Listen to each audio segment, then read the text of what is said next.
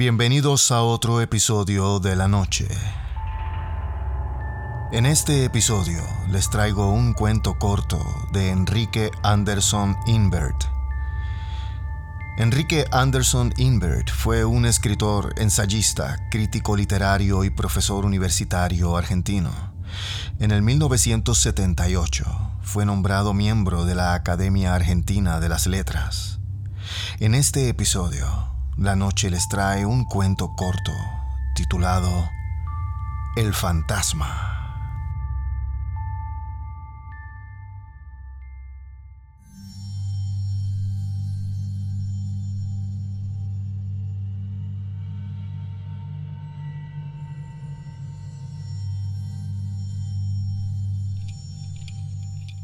Se dio cuenta de que acababa de morirse cuando vio que su propio cuerpo, como si no fuera el suyo sino el de un doble, se desplomara sobre la silla y la arrastraba en la caída. Cadáver y silla quedaron tendidos sobre la alfombra en medio de la habitación. Con que eso era la muerte. Qué desengaño. Había querido averiguar cómo era el tránsito al otro mundo y resultaba que no había otro mundo. La misma opacidad de los muros, la misma distancia entre mueble y mueble, el mismo repicar de la lluvia sobre el techo y sobre todo, qué inmutables, qué indiferentes a su muerte, los objetos que él siempre había creído amigos, la lámpara encendida, el sombrero sobre la percha, todo, todo estaba igual solo la silla volteada y su propio cadáver, cara al cielo raso. Se inclinó y se miró en su cadáver, como antes solía mirarse en el espejo. Qué avejentado. Y esas envolturas de carne gastada. Si yo pudiera alzarle los párpados, quizás la luz de mis ojos ennobleciera otra vez el cuerpo. Porque así, sin la mirada, esos mofletes y arrugas, las curvas velludas de la nariz y los dientes amarillos, mordiéndose el labio exangüe, estaban revelándole su aborrecida condición de mamífero. Ahora que sé que al otro lado no hay ángeles ni abismos, me vuelvo a mi humilde morada, y con buen humor se aproximó a su cadáver, jaula vacía, y fue a entrar para animarlo otra vez. Tan fácil hubiera sido pero no pudo. No pudo porque en ese mismo instante se abrió la puerta y se entrometió su mujer, alarmada por el ruido de silla y cuerpo caídos. ¡No entres! gritó él, pero sin voz. Era tarde. La mujer se arrojó sobre su marido y al sentirlo, exánime, lloró y lloró. Cállate. Lo has echado todo a perder, gritaba él pero sin voz. Qué mala suerte. ¿Por qué no se le habría ocurrido encerrarse con llave durante la experiencia? Ahora con testigo ya no podía resucitar. Estaba muerto. Definitivamente muerto. Qué mala suerte. Acechó a su mujer, casi desvanecida sobre su cadáver, y su propio cadáver. Con la nariz como una proa, entre las ondas de pelo de su mujer. Sus tres niñas irrumpieron a la carrera como si se diputaran un dulce. Frenaron de golpe. Poco a poco se acercaron y al rato todas lloraban, unas sobre otras. También él lloraba viéndose allí en el suelo, porque comprendió que estar muerto es como estar vivo, pero solo, muy solo. Salió de la habitación, triste. ¿A dónde iría? Ya no tuvo esperanzas de una vida sobrenatural. No, no había ningún misterio. Y empezó a descender, escalón por escalón, con gran pesadumbre. Se paró en el rellano. Acababa de advertir que, muerto y todo, había seguido creyendo que se movía como si tuviera piernas y brazos.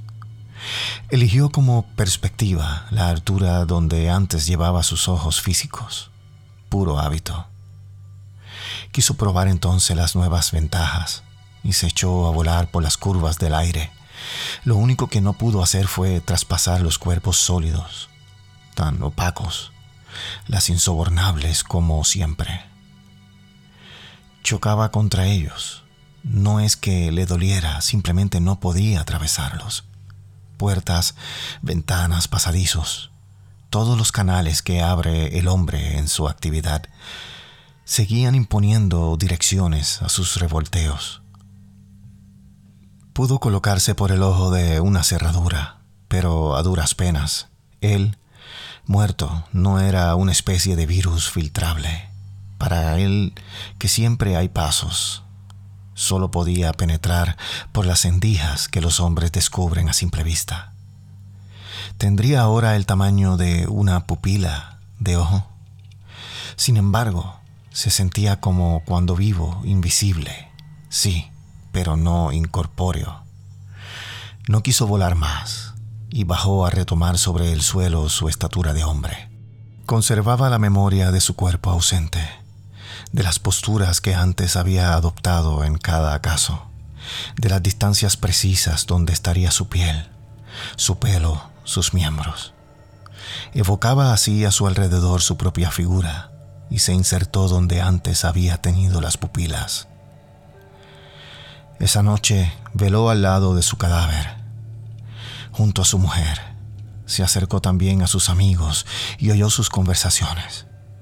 Lo vio todo, hasta el último instante, cuando los terrones del camposanto sonaron lúgubres sobre el cajón y lo cubrieron.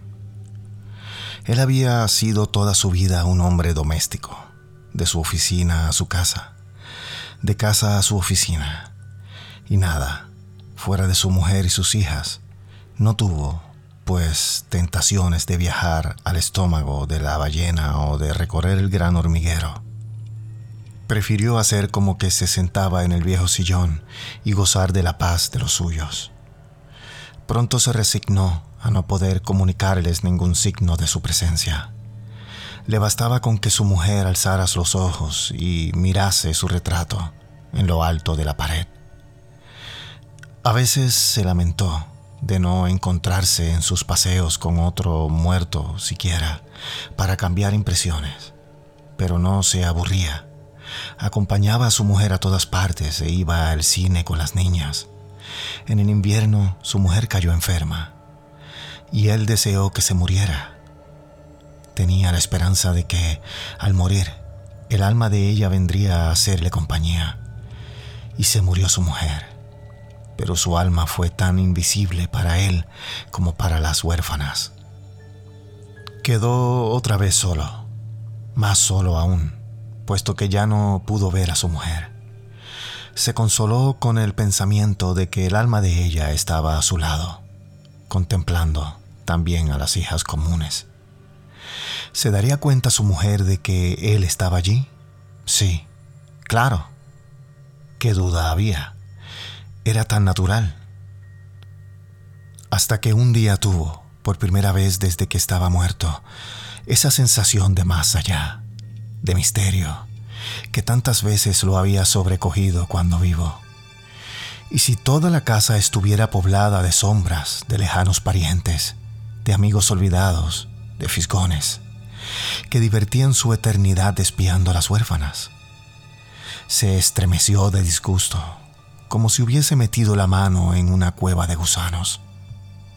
Almas, almas, centenares de almas extrañas deslizándose unas encima de otras. Ciegas, sí, pero con sus maliciosos ojos abiertos al aire que respiraban sus hijas. No pudo recobrarse de esa sospecha, aunque con el tiempo consiguió despreocuparse. ¿Qué iba a hacer? Su cuñada había recogido a las huérfanas. Allí se sintió otra vez en su hogar y pasaron los años y vio morir, solteras, una tras otra, a sus tres hijas.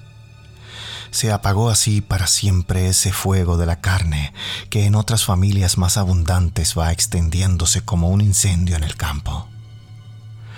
Pero él sabía que en lo invisible de la muerte su familia seguía triunfando, que todos, por el gusto de adivinarse juntos, habitaban la misma casa, prendidos a su cuñada como náufragos al último leño. También murió su cuñada. Se acercó al ataúd donde la velaban, miró su rostro, que todavía se ofrecía como un espejo al misterio, y sollozó, solo, solo, qué solo. Ya no había nadie en el mundo de los vivos que los atrajera a todos con la fuerza del cariño. Ya no había posibilidades de citarse en un punto del universo.